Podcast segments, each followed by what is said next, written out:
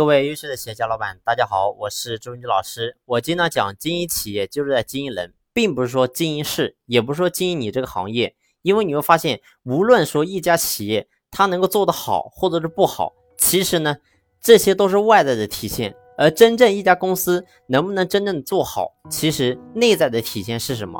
就是它的企业的组织、员工到底是否足够优秀。所以这个非常重要。但是呢？你会发现在企业当中，林子大了，什么鸟都会有，那什么样的人都有，有好的，有坏的。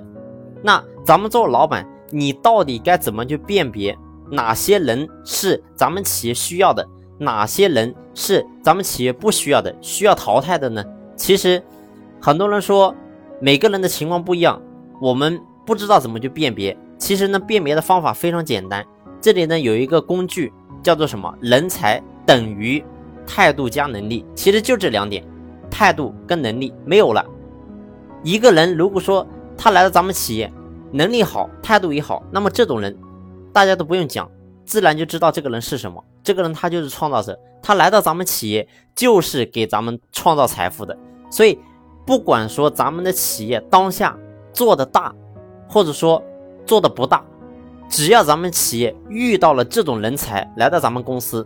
我们作为老板，你唯一要做的事情就是想方设法，不计成本的把他留下来，将心比心，以心换心。那么呢，真正把他留在公司，你会发现他能够给公司创造无限的价值。所以这是第一种人。那还有三种人，叫什么？叫能力好，态度差。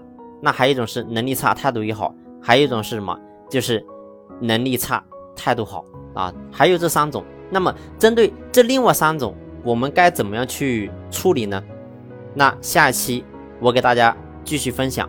好了，这一期呢就分享到这里，感谢你的用心聆听，谢谢。